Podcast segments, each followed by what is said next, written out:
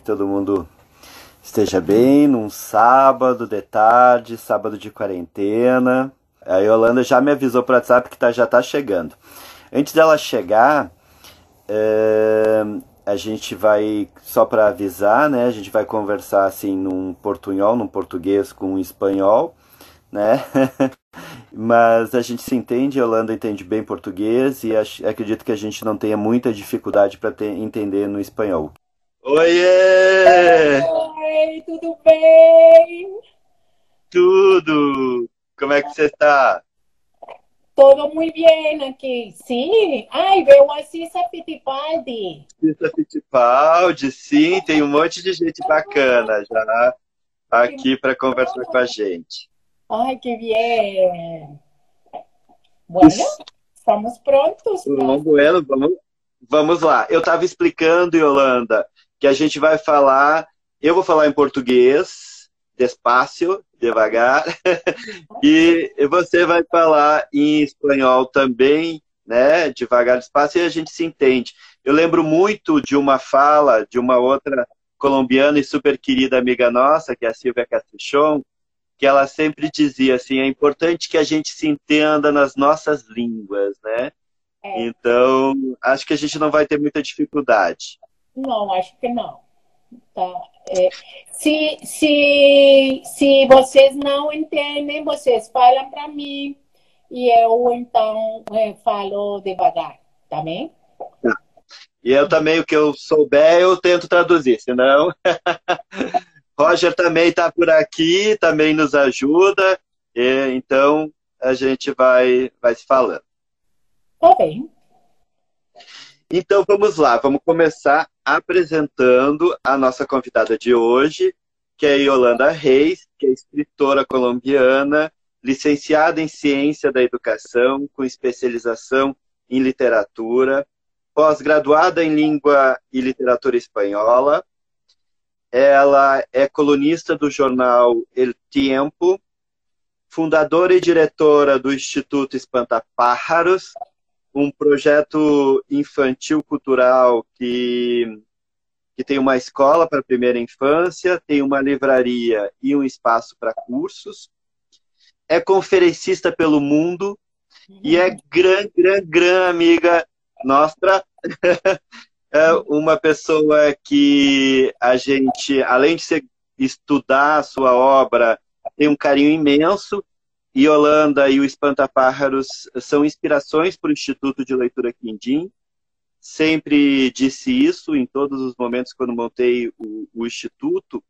Em 2009, quando estive no Espantapájaros e vi o que era o conceito, o que era esse projeto, e disse: um dia vou construir um projeto numa envergadura como, assim, num, num potencial como o Espantapájaros. Não somos uma escola infantil, somos uma biblioteca, mas também temos uma livraria e também um espaço para cursos. Então ele é muito, é um, um irmão gêmeo do Espantapájaros. É o Espantapájaros no Brasil, um, um carinho, assim, um toque de Holanda Reis. Eh, un cariño muy, muy correspondido.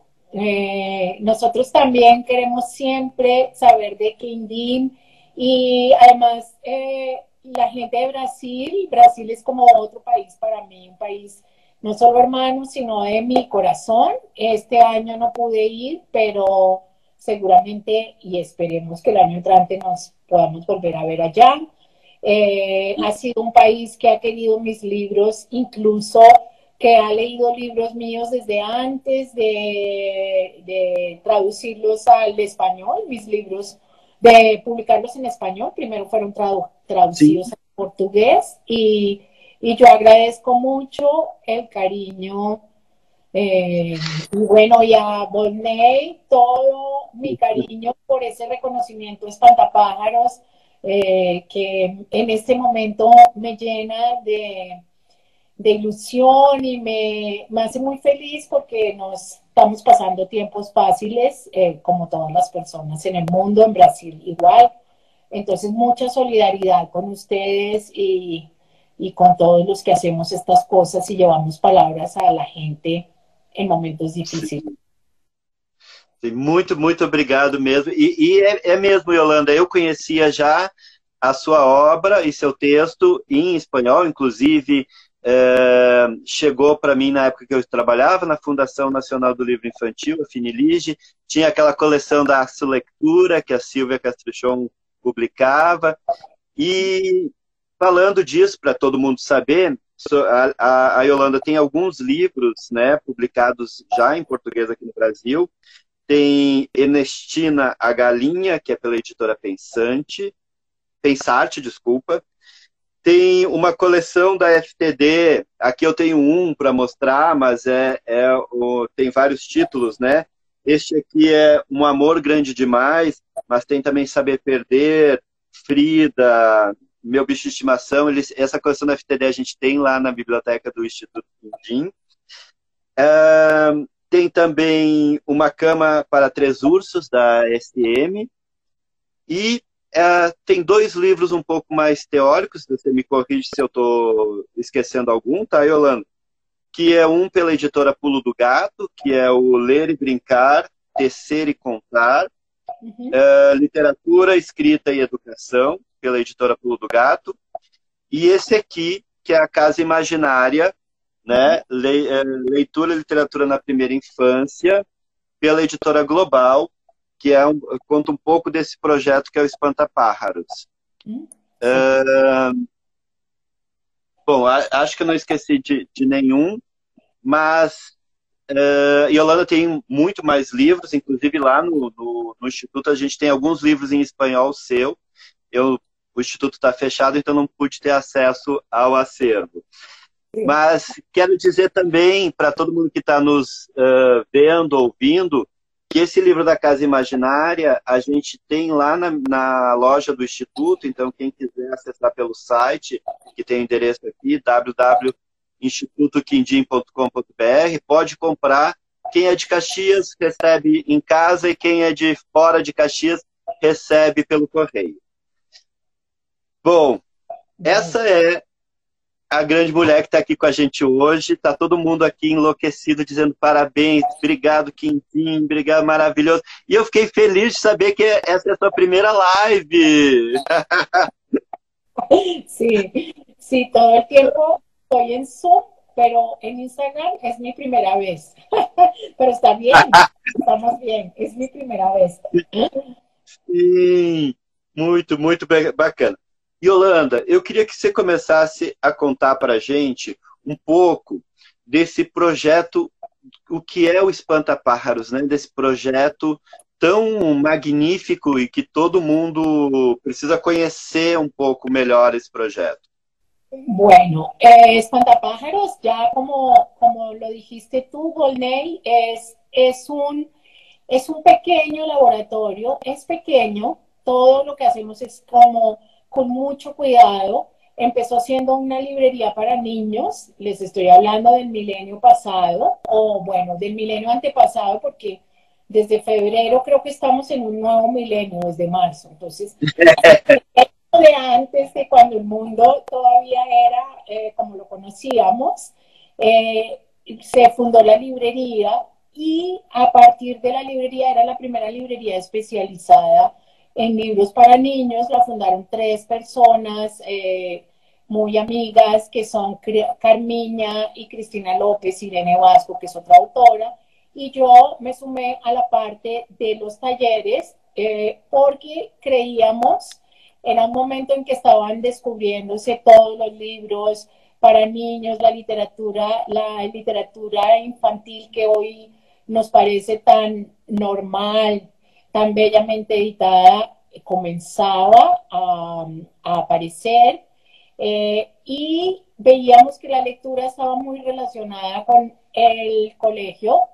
Eh, dice que no está tan bueno mi sonido. Eh, quiero saber si están... bien. ¿Sí? Ah, bueno, está bien. bien. Ah, está bien. Entonces, empezamos pensando por qué, eh, cómo cambiar la idea de leer fuera del colegio, fuera de la escuela.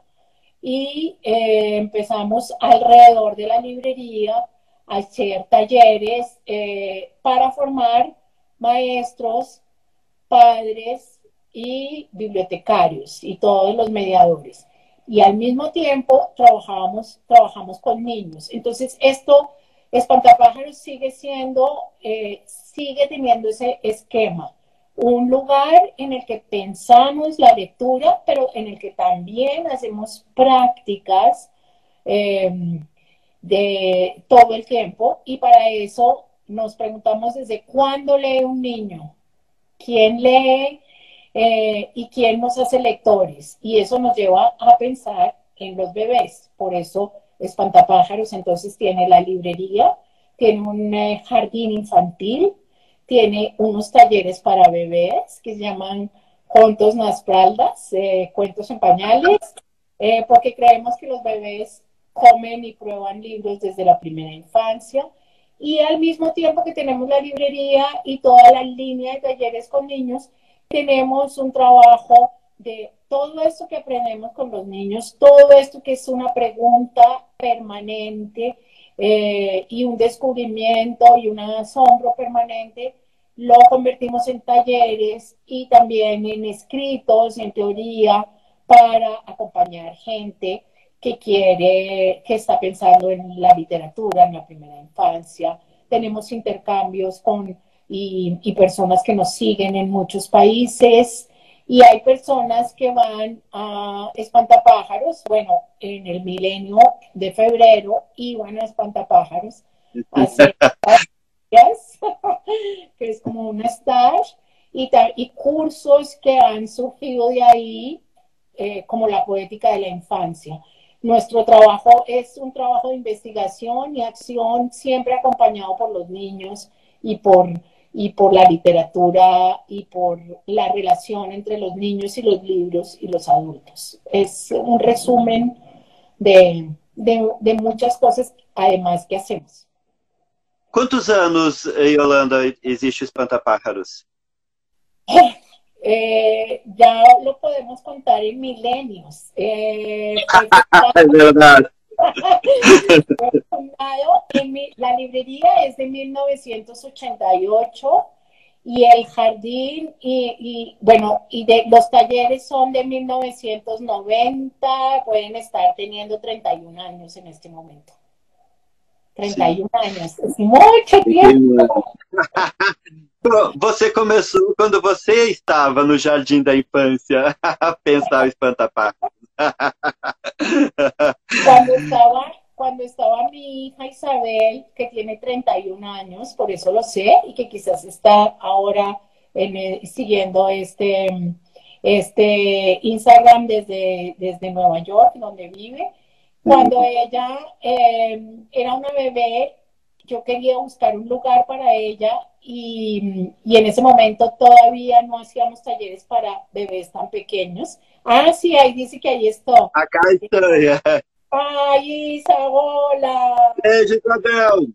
Isabel, hermosa. Entonces eh, pensaba, pensaba siempre un lugar en el que ella estuviera bien y que tuviera toda una mirada de cultura de la infancia y yo lo buscaba y no lo encontraba, entonces decidimos que Espantapájaros iba a trabajar con bebés, que era un nuevo, algo que se abría y que gracias a Isabel, que está aquí, se abrió, se abrió para ella, pensando en ella, pero yo mm. pensaba, ¿desde cuándo lee un bebé? Y ella me contó desde cuándo leía un bebé. Vamos a falar sobre eso. E, e, eu, eu, lembro muito, né, de, a gente levou os professores para conhecer, quando eu estava no Instituto CA, no Escola de Leitores, que ficaram encantados. E eu lembro muito de uma ação, foi, eu fui lá num sábado, e uma ação que tinha os pais contando história para o filho dos outros. E a gente fez isso aqui no Instituto Quindim, já te disse isso. A gente tem um, um projeto que se chama Papai e Mamãe Conta Um, Dois, Três Contos, Histórias e Poesia, que a gente convida pais. Na verdade, a gente convida uh, pais em diferentes estruturas familiares. Por exemplo, tivemos dois médicos homoafetivos contando histórias para outros filhos, né? Da, das pessoas que frequentam a biblioteca, uh, mães solteiras e, e para falar dessa estrutura familiar também, que foi uma das coisas que mais me encantou. Bom, muitas me encantaram, mas me encantou muito. E eu queria muito perguntar para você sobre uh, uma, essa questão da relação com o adulto. No livro A Casa Imaginária, que eu já li, reli muitas vezes, você cita, né, o Winnicott, que diz: o bebê é desde o início uma pessoa que necessita de alguém que o conheça. Uhum. Como é que é, é para você? Como é que é preparar os pais, né, para conhecer o bebê? Como é que é esse processo, né? Como é que a gente conhece um bebê que, que vem sem bula?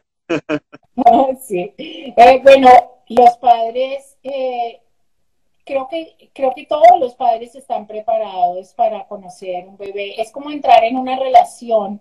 No le puedes decir a nadie cómo hacer para cómo conocer a tu enamorado o saber cuál va a ser tu enamorado esta primera relación entre un eh, padre, una madre y un bebé es algo que pasa completamente por la piel, por la mirada. Un bebé es una larga construcción simbólica, no es solo una no es solo hacer, hacer un hijo, no es solo hacer un hijo entre, entre un útero, es, es desear y construir e imaginar a alguien que no ha llegado, es darle un nombre, es sentirlo, es imaginar una expectativa para él.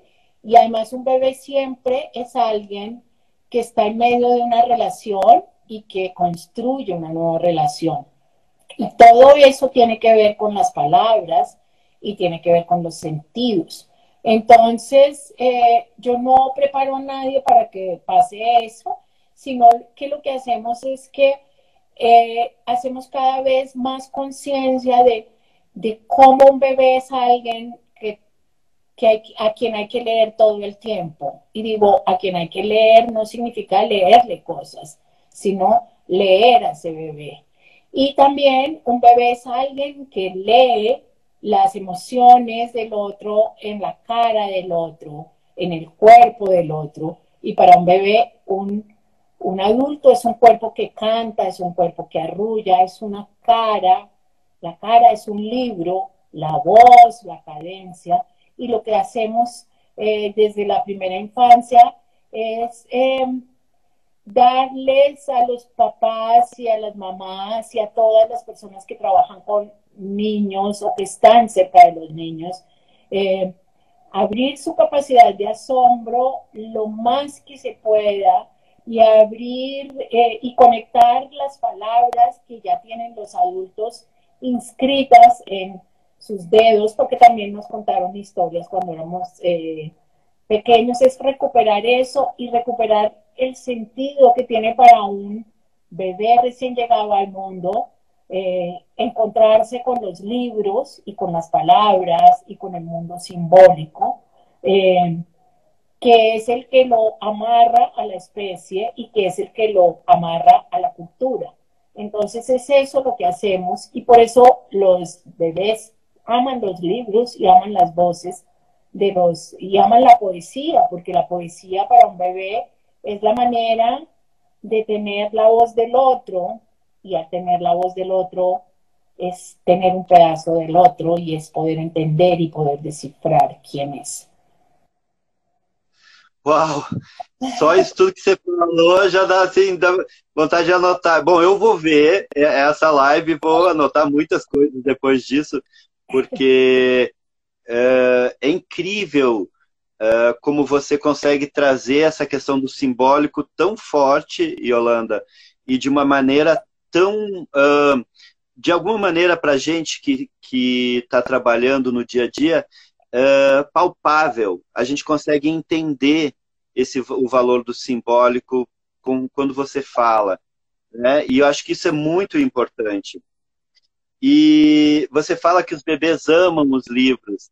E eu sei que, assim, todas as salas de aula, todas as salas de, de, de tarefas, ou de talheres, de oficinas, têm muitos livros, né? Tem, uh, os bebês brincam o tempo todo. E a gente tem, aqui no Brasil, a gente ainda tem muito essa questão de a criança pode estragar o livro, né? a criança ainda não, não sabe o seu movimento, não tem o seu movimento fino, não sabe a força que tem, bota tudo na boca. Uh, essa relação, queria que você falasse um pouquinho dessa importância da relação do bebê com o objeto, é, que é fundamental para que depois ele desenvolva esse gosto pela leitura, né? Vocês, inclusive, têm uma lista dos livros mais babados, mais mordidos, uma coisa incrível. Conta pra gente. Sí, bueno, pues, eh, y eso he estado pensando cómo, cómo se va a transmitir, cómo, cómo va a cambiar la lista en la nueva realidad. Eh, ah, verdad. Los libros más, bueno, necesito pensar en un, en, en, en, un título, ahora que los bebés no van a poder tocar los libros, eh, que no, siempre los van a poder tocar en la casa. Los bebés prueban la vida, los bebés eh, sensorialmente se acercan al libro. Y yo hablo ahí del triángulo amoroso, que es otra de las cosas que me cada vez me interesa más la lectura. A veces creo que hasta me he vuelto eh, casi como la, la Santa Trinidad. Creo que la es una Trinidad, porque por un lado está el libro, está el otro, que es el cuerpo que me abraza, y está el bebé. Entonces, siempre esto es así, es una Trinidad, y el bebé llega al libro a través de la voz, de la cara y del cuerpo del otro que lo abraza. Entonces, para un bebé, un libro es, es, es la huella y la presencia del otro. Por eso los bebés aman los libros. Los bebés cuando un bebé descubre que cuando esto está al lado, el padre o la madre o el que está con él no se van a ir, se van a quedar contando. Un bebé siempre va a pedir que le cuenten y que le cuenten y que le cuenten otra vez. A veces yo veo a los bebés y digo, eh, eh, dice la mamá, pero ¿por qué siempre quiere ese mismo cuento? Y yo digo, porque hay algo que ese cuento le dice pero además porque como ya casi se lo sabe todo y se acuerda de todo, mientras se puede distraer un poco para mirarte y mirar cómo por tu cara pasan las emociones humanas, porque los bebés, la mirada del bebé va del libro a la cara y a la voz del que se lo está leyendo. Y un bebé aprende mucho sobre las emociones humanas en la cara y en el cuerpo del otro. Por eso muchas veces uno dice, pero si estoy tranquila y, no estoy pensando en la cuarentena ni en la pandemia y mi bebé, y le estoy diciendo a mi bebé que todo está bien, pero es que tu bebé te huele el miedo, huele lo que pasa en tu cara. Entonces, los bebés, los bebés leen de maneras muy distintas. Y para ellos los libros físicos, concretos, eh, que ahí tenemos también una discusión con pantallas en la primera infancia. Los libros son también la oportunidad de estar abrazado y de estar contenido y de poder mirar cómo ese libro se vuelve escena y se escenifica en la cara, en la mirada, en el cuerpo del otro.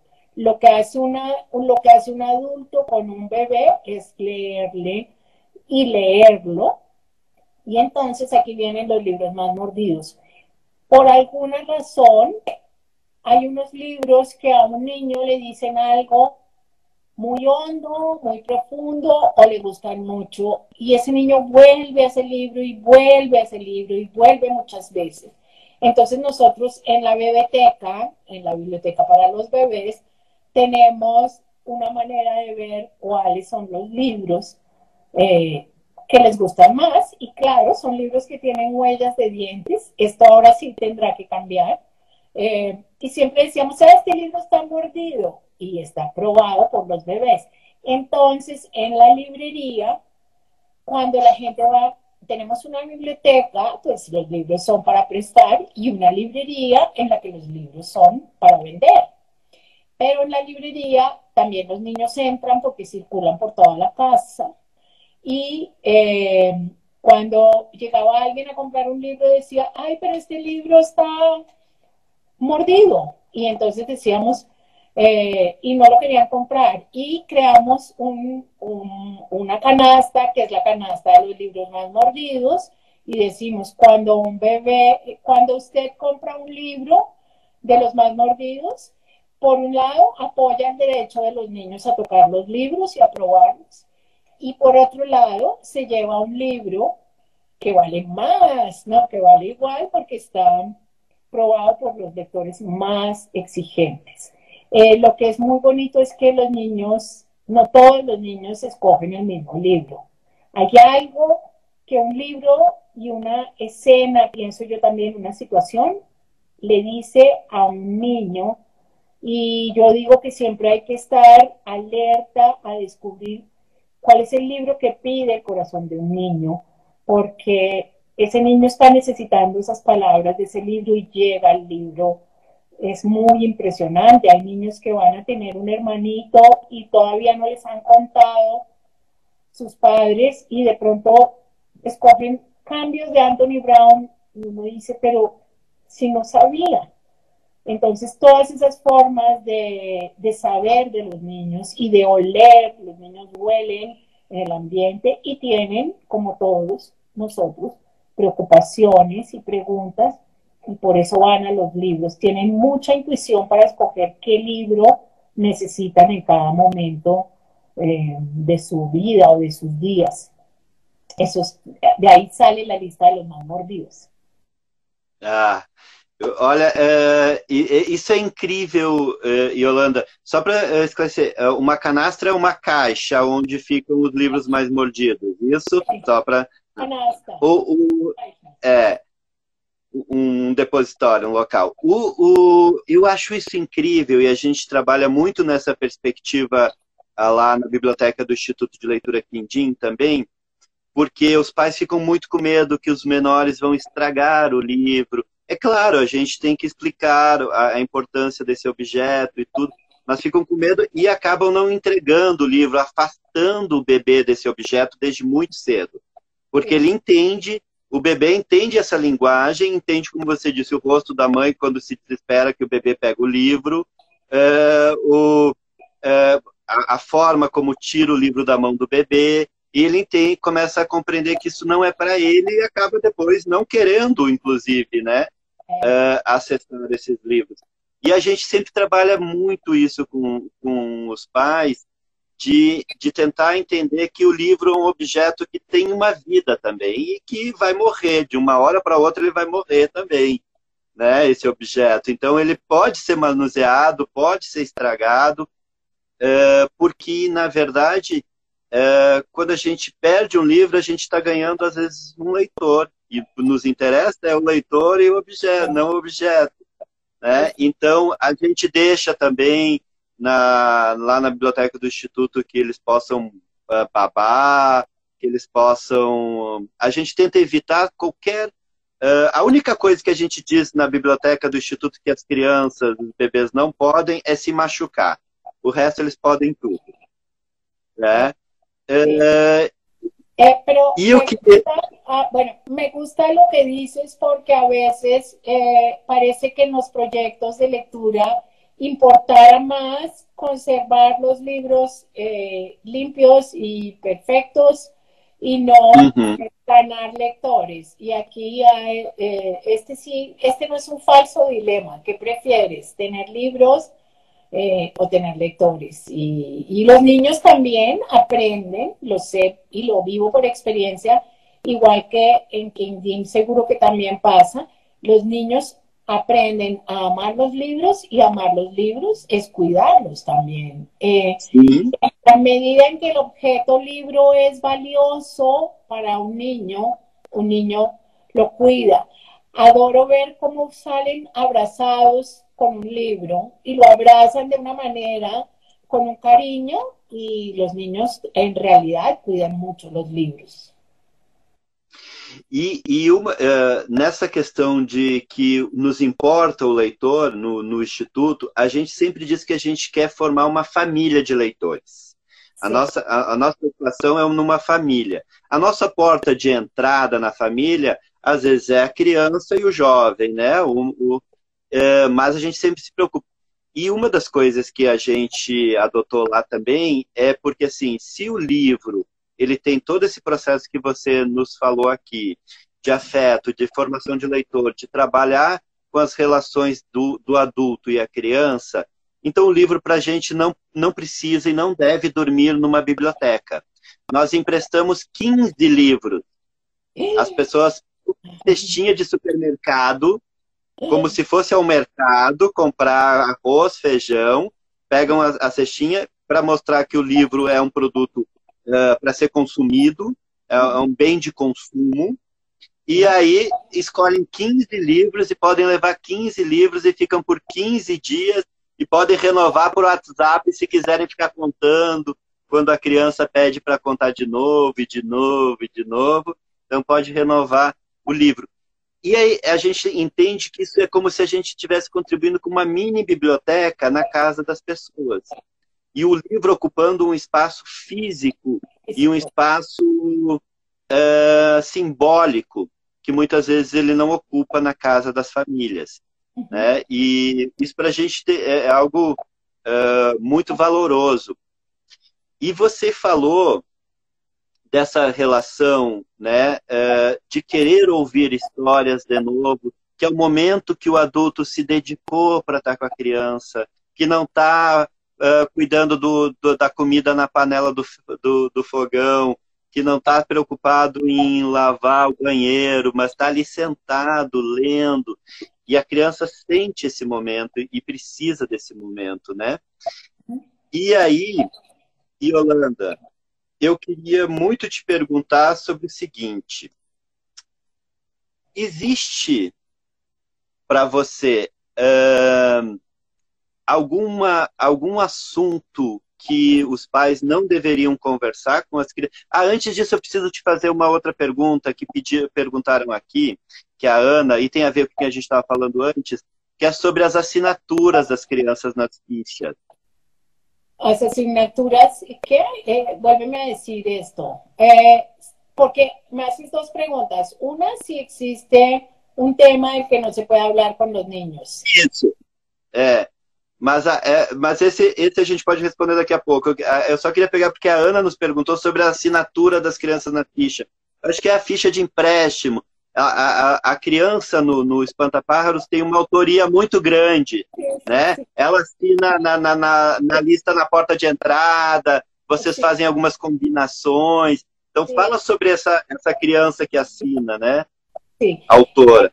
Creo que las dos preguntas se relacionan. Eh, la primera, eh, claro que los niños, son los niños los que nos preguntan y nos piden hablar de una cosa o de otra. Cuando hay una pregunta o hay un tema que un niño nos dice y nos lo dice de muchas formas, eh, nuestro trabajo como adultos es primero intentar descifrar qué nos está diciendo y también contestar eso que nos dice. Yo creo que ya pasó el tiempo en el que decimos, no, de eso no se habla o de eso tampoco. Entonces creo que todos los temas son posibles y son necesarios y son los niños los que nos dicen de qué quieren hablarnos. Y después lo de la firma, sí, lo de la asignatura es muy importante porque, eh, como bien lo dice Rodney, eh, en Espantapájaros la escritura es la forma de decir yo, yo soy. Cuando yo firmo, hay una, eh, nosotros tenemos en la biblioteca, bueno, después podemos mostrar en algún video que como Isabel está aquí, lo podemos pedir para que lo ponga en, en el instituto eh, para que lo puedan ver. Son los niños escogiendo los libros y cuando los niños escogen los libros van a una mesita pequeña y ahí hay una persona que les da una, una bolsa de espantapájaros y ellos dicen, voy a llevar estos libros. La profesora apunta los nombres de los libros, le dice, ah, vas a llevar donde viven los monstruos de Maurice Sendak y cambios de Anthony Brown, lo escribe y el niño o la niña firman y pues para firmar, firman como como con sus garabatos, no hay letras al principio, a veces es una huella, eh, pero lo que sí está claro es que cuando yo firmo, cuando yo soy un niño de dos años y me dicen, firma que vas a llevar estos libros y yo tomo un instrumento de la cultura y pongo, eh, aquí está mi firma, soy Mateo y me llevo estos libros, los llevo entre mi bolsa. Este es un acto de decisión, estos son los libros que yo escogí, yo me comprometo a volverlos a traer, yo los llevo eh, a la casa, son mis libros, mi bolsa, y cuando los niños firman, porque en Espantapájaros firman muchas cosas también, firman el manual de convivencia con las reglas, me comprometo a cumplir estas reglas, escriben, escriben, escriben, porque yo creo que leer y escribir son las dos caras del, mismo papel, eh, el anverso y el reverso, y creo que queremos o nos interesa que los niños eh, reciban palabras porque sabemos que tienen palabras. Eh, es la construcción de la palabra propia y la palabra, eh, para, sembramos palabras para poder también hacer que surjan las palabras. Esto es una relación siempre de dos lados. Yo leo y escribo. Cuando leo, también escribo mi propia historia. Y si eso está claro para los niños, eh, pues la palabra siempre ha sido en nuestras sociedades tan poco democráticas y tan excluyentes, los que escriben son muy pocos y están allá y, oh, el escritor, o el político, o el que escribe en el periódico, o la maestra que escribe, y los demás copian y se limitan a obedecer. Copiar es distinto a escribir. Entonces, darle a un niño la palabra y darle palabras es también darle su palabra y hacerlo consciente de que tiene una palabra y que él se afirma cuando firma. En español, afirmarse y firmar, en, en portugués no se puede hacer el mismo juego. Firmar no, Asignar, asignar. Entonces, en español yo firmo y me afirmo como sujeto. Y un niño es sujeto desde el principio de la vida.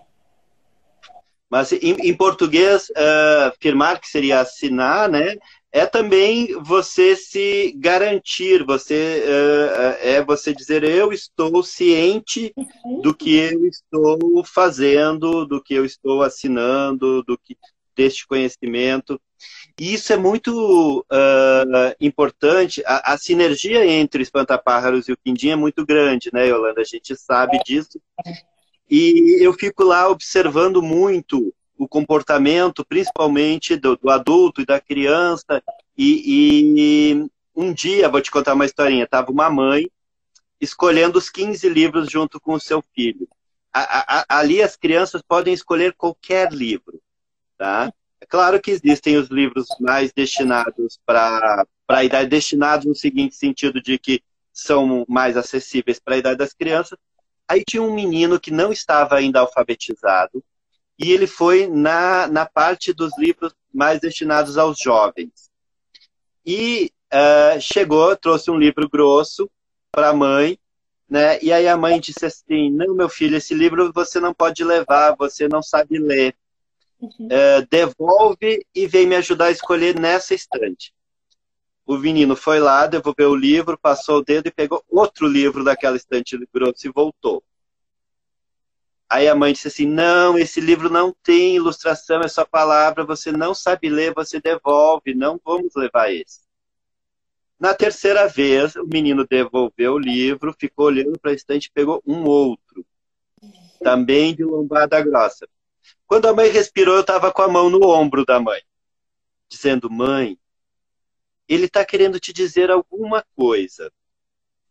É, ele pode levar 15 livros. Deixa ele escolher esse livro grosso para levar, né? Tenta ler algumas passagens com ele, tenta ver o que que é, mas assim, não, não diz para ele que ele não pode, que ele, que ele não alcança esse livro, que ele não quer, é, que ele não pode levar. Deixa, ajuda a escolher os outros 14, deixa ele levar esse livro da lombada mais grossa, talvez ele veja você e o pai lendo livros grossos e ele está querendo se inspirar em vocês, né? Então, assim, tenta compreender o que ele está querendo dizer e, e não uh, deixar com que ele não leve. Isso foi muito interessante, porque num, num outro momento, a Cissa Fittipaldi falou, comentou aqui na, na live, que a filha dela dormia abraçada com um livro do, de um grande artista aqui do Brasil, que é Marcelo Xavier. E, e eu lembro muito quando a Marina Colassante me deu aquele livro dela, Hora de Alimentar Serpentes. Sim. E eu, eu, me encontrei com ela no Rio, peguei o avião e vim para Caxias. E eu fiquei lendo aquele, que é mini, são mini contos, fiquei lendo até acabar e depois ainda mexi nele de novo. E o Arthur, que é meu sobrinho, que você conhece, ficou olhando eu fazendo, fazendo essa leitura. No dia que eu fui embora, que eu estava indo arrumar minha mala, fui embora, ele, eu encontrei dentro da minha mala ele abraçado no livro A Hora de, de Alimentar Serpente, da, da Marina Colassante, quase que dizendo assim, me leva junto com esse livro, que você gostou tanto, que, que te fez tanta companhia, eu quero também, quero ir junto. Né? Então, é, ler, ler o, o, os leitores é algo encantador e de um aprendizado muito grande. Sim, eh, me parece muy hermosa la imagen porque este niño que te quiere por encima de, de, todo en el mundo y ve que ese libro es especial para ti y cuando lo abraza, abraza tu voz y me parece que este niño que quería el libro que quería el libro eh, gordo, eh, también quiere la voz de la mamá. Mira, este es un libro que no está traducido al portugués, que se llama El libro que canta, eh, que es un libro lleno de poemas para un bebé desde antes de nacer. Es un libro para las mamás y para los bebés. Y cuando yo lo iba a publicar, era como la idea de los libros para bebés son solo los libros de cartones, solo los que tienen unas páginas, poquitas páginas. Eh, no. Letra grande. Entonces, si este es grande, sí, letra grande. Y aquí hay poemas de poetas eh, que son poemas, eh, poetas entre comillas para adultos. El mismo García Lorca cuando hacía esos poemas tan hermosos, aquí hay un pedazo de yerma de García Lorca que no es para bebés, pero el bebé está fascinado con la voz.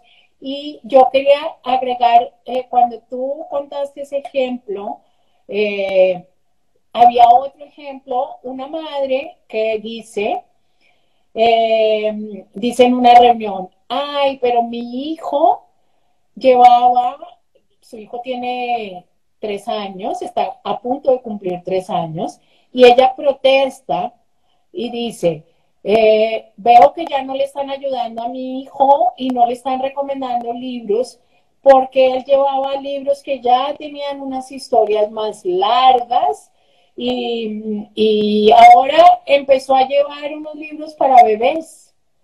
Y necesito que le ayuden y que le digan que ya él no es un bebé y que para que lleve historias más largas. Entonces yo le dije, ¿por qué estará llevando tu hijo estos libros? Esa es la pregunta, porque le expliqué, no, nosotros no les decimos a los niños qué deben llevar, ponemos los libros y ellos escogen y bueno, siempre hay que repetir esto. Y, y quizás tu hijo escogió esos libros porque necesita esos libros ahora, algo le tienen que estar diciendo. Y esta mamá se le llenaron los ojos de lágrimas y dijo, yo estoy destetando a mi hijo y estamos tratando de hacer un destete y él, claro, todos los días me trae un libro de bebés porque eh, me está diciendo que también quiere seguir siendo un bebé. Ella, ella misma encontró, pero a veces es preguntarle qué hay en este gesto de escoger el libro, porque como tú bien lo dices con tu sobrino, no es el libro. Yo todavía me acuerdo de mi tía, que era como tú, así maravillosa, y nos leía El gigante egoísta de Oscar Wilde y me acuerdo de mi tía llorando con ese libro y, nos, y yo aprendí a querer a Oscar Wilde con estos, con El Príncipe Feliz, El Gigante Egoísta, y era una edición de Aguilar con la pasta, con esas hojas de papel de Biblia, pero nosotros, vamos, es que eso es muy importante, el libro, y ahí pensamos también en las franjas de edad. Hay una edad sugerida, a veces, a veces ayuda, a veces entorpece, pero nunca, eh, pero el niño finalmente sabe, hay una sabiduría muy impresionante en los niños para saber cuál es el libro que su corazón está necesitando. Y eso es una de las cosas más hermosas que yo he aprendido al lado de los niños. Uau, fiquei emocionado com essa história também, viu? Uh, Yolanda, a gente, o, o grande, uh, a gente vai ter que marcar umas outras. Agora que você começou com as lives, primeiro que todo mundo vai começar a te pedir, né? Mas a gente, como o Instituto foi o primeiro, você tem, vai ter que fazer um outro dia, a gente vai marcar uma outra, pra... porque o tempo corre aqui. Sim. E antes que a gente, é, o, o Instagram tire a gente do ar, claro, a gente ainda tem uns 10 minutos, é, mas bem. eu queria te fazer o, uma pergunta em cima de um, se eu não me engano, é um, é um título de um capítulo do seu livro, da Casa Imaginária, que é Os Mundos Possíveis, né? E eu queria te, te, te perguntar o livro, né? Esse, essa questão dos mundos possíveis atualmente dentro desse isolamento social que a gente está vivendo, né? Como as histórias podem refletir e ajudar não só as crianças, mas as famílias como um todo, para esses mundos possíveis, né? Nesse momento que está todo mundo com muito medo, todo mundo muito preocupado, né? E que afeta a criança. Sim. É, no sé qué habría sido de nosotros sin los mundos posibles que nos abre la lectura en estos momentos. Y creo que eh, lo que nos están diciendo estos tiempos es que dar herramientas simbólicas a, a los niños y a la humanidad se hace cada vez más necesario que nunca. Eh, ¿Cuántas palabras han circulado por el mundo entero en nuestros aparatos? Y yo estaba muy preocupada, voy a contarlo pronto, eh, estaba muy preocupada porque mi mamá, que tiene 86 años eh, y a la que no puedo ver, pues no está ni en, ni en Facebook, ni en Instagram, ni en, em, ni en Zoom. Y ahora estaba hablando con ella por el teléfono de antes, del milenio antepasado, de la prehistoria, y yo le llevé un libro el Día de la Madre y ayer no la pude llamar y estaba preocupada por eso me dijo, todo el día estuve leyendo el libro que me regalaste. Entonces creo que esa cercanía y esa posibilidad de encontrarnos y de inventar otros mundos y de de vivir y de habitar otros mundos que hemos descubierto tan cerca de nuestros teléfonos, creo que también se vuelve mucho más eh, necesaria, pero también hay que educarla, me parece, porque es que tenemos una avalancha de información tan enorme que estas tecnologías también nos están contando que, a ver, que formar lectores es, es muy importante para, para hacerle frente a un tiempo en el que estamos llenos de fake news y de posibilidades. Hay muchos mundos posibles y hay muchos mundos también muy em, tendenciosos, falsos, perversos.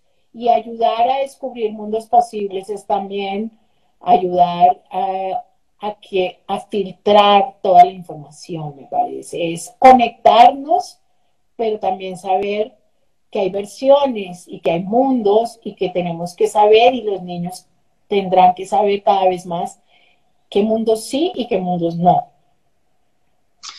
Yolanda, e em cima disso eu queria te perguntar, porque a gente fez essa semana, a gente teve duas, uh, dois entrevistados aqui do Brasil, que são dois contadores de histórias que trabalham de formas diferentes, né?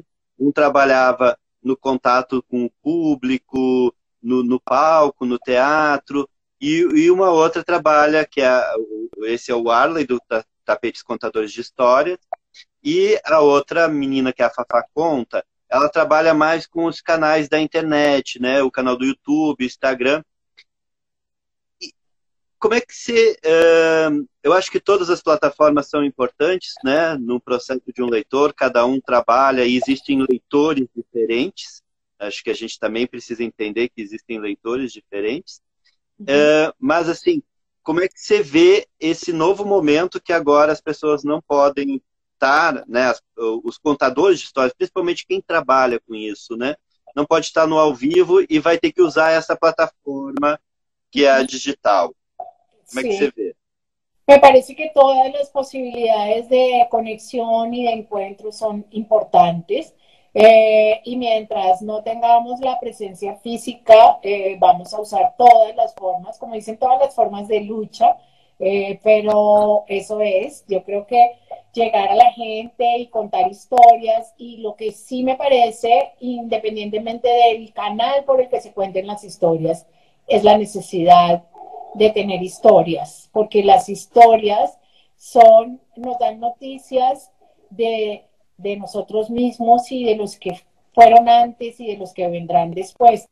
Eh, que necesitamos historias, historias, que las historias son más necesarias que nunca y que en tiempos de incertidumbre necesitamos saber cómo lo hicieron los otros, como en tiempos de Boccaccio también hubo una peste, esto no lo dije, pero lo digo, o como Albert Camus y, o La muerte en Venecia, la vuelves a leer y te mueres. Y las historias nos están fortaleciendo y nos están ayudando a eh, conectar nuestra común humanidad por encima de las noticias de esta pandemia o de este político. Estamos unidos por otras cosas. Estamos conectados, eh, bueno, lo dijeron ya, lo de, pero estamos conectados físicamente eh, y mucho más de lo que pensábamos, pero hay otro hilo invisible que nos conecta que es el hilo de las historias. Entonces, creo que eso es. É, eu sempre digo que a humanidade está totalmente ligada pelo fio da ficção, né? Hum? É, e, Yolanda, queria te fazer, acho que talvez a nossa última pergunta, que é o que é necessário, assim, o que não, não pode faltar né? Pode ter muitas outras coisas, que não pode faltar numa biblioteca para os ninhos, para as crianças? Não pode faltar poesia, sempre. E poesia que não só está nos livros, sino livros sem páginas, livros em la voz de los adultos. Eh, ojalá haya libros con imágenes, libros álbum, libros de ilustradores maravillosos. Aquí, por ejemplo, libros de Cisa Fittipaldi, ojalá de, Roger Melo y de tantos, tantos. Historias eh, fantásticas, cuentos como de Marina Colasanti no deberían faltar en ninguna biblioteca. Eh, un, visitar a las hadas siempre que sea posible, cuentos de hadas, eh, cuentos tradicionales y maravillosos, que también van de boca en boca. Libros informativos, porque los niños tienen muchas preguntas y narrativa siempre, narrativa de autores eh, contemporáneos, de autores de Brasil, pero también de Colombia y de Estados Unidos y de África y de todas partes, de Asia, eh, de historias lejanas y cercanas. Y bueno, todos los libros que para los eh, adultos sean importantes y los libros, repito, que el corazón de un niño pide.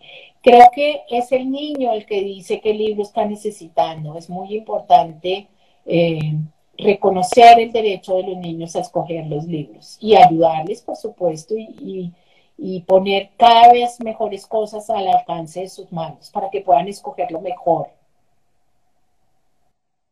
Perfeito. Pensamos da mesma forma.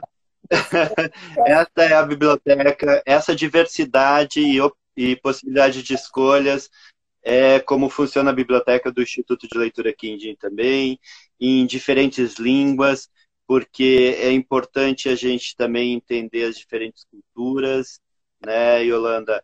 elas nos se aproximam, uhum. uh, elas diminuem muitos, muitas questões hoje que estão tão pulsantes na, na sociedade, né? E sempre, sempre trazer a questão, acho que o livro, a, a leitura, a literatura, as bibliotecas têm que trazer a possibilidade do contraditório também, né? Para que a criança forme a sua opinião, né? O contraditório é fundamental. Exato, exato. Que haya muchas miradas distintas, así como somos de distintos y de iguales también, ¿no? Sim. Sim. Perfeito. E Holanda, minha querida, uh, eu quero, só para avisar todo mundo, lembrando que a gente falou muito sobre esse projeto lindo que é a Casa Imaginária, que quem quiser adquirir o livro também pode adquirir pela loja do Instituto de Leitura Quindim. Aqui embaixo tem o site. Uh, quero dizer que a gente está te esperando sempre aqui em Caxias com aquela sopa de capelete. Ai, sim, que delícia! es inolvidable, inolvidable. Sí, uno, uno una sopa de capelletti virtual, por favor, mándame la receta. Vou mandar, vou mandar. Se ele resistisse chegar até aí, eu tinha, tinha mandado pelo correio, mas não resiste. É, e a gente está assim, muito agradecido de você ter vindo fazer essa conversa conosco. Eu não mostrei antes, mas o Quindim estava aqui ouvindo toda a conversa. Uh, Hay una foto que vi hoy, eh, yo tengo a Quintín así abrazado, estamos con una sí. niña hermosa, estamos en Caxias do Sul. Algún día volveremos, todo y tú también, y todos vendrán a mi casa real o a mi casa imaginaria de espantapájaros son muy bienvenidos. Menos mal, y hay que agradecer que existen en este momento casas imaginarias en las que siempre va a ser posible encontrarnos. Entonces, besos, saudades, los quiero eh, y vamos a seguir en contacto. Visítenos en Espantapájaros también. Es su casa imaginaria de Espantapájaros que es la casa hermana de Quindín, eh, está cerca ahora en sus teléfonos y nos vemos muchas veces. Y chao, gracias. Tchau, graças. Tchau, muito, muito, muito, muito obrigado. obrigado. Acessem o site da, da, da, do Espantapájaros também, viu? Para conhecer esse projeto. Beijo a todos e obrigado por essa tarde.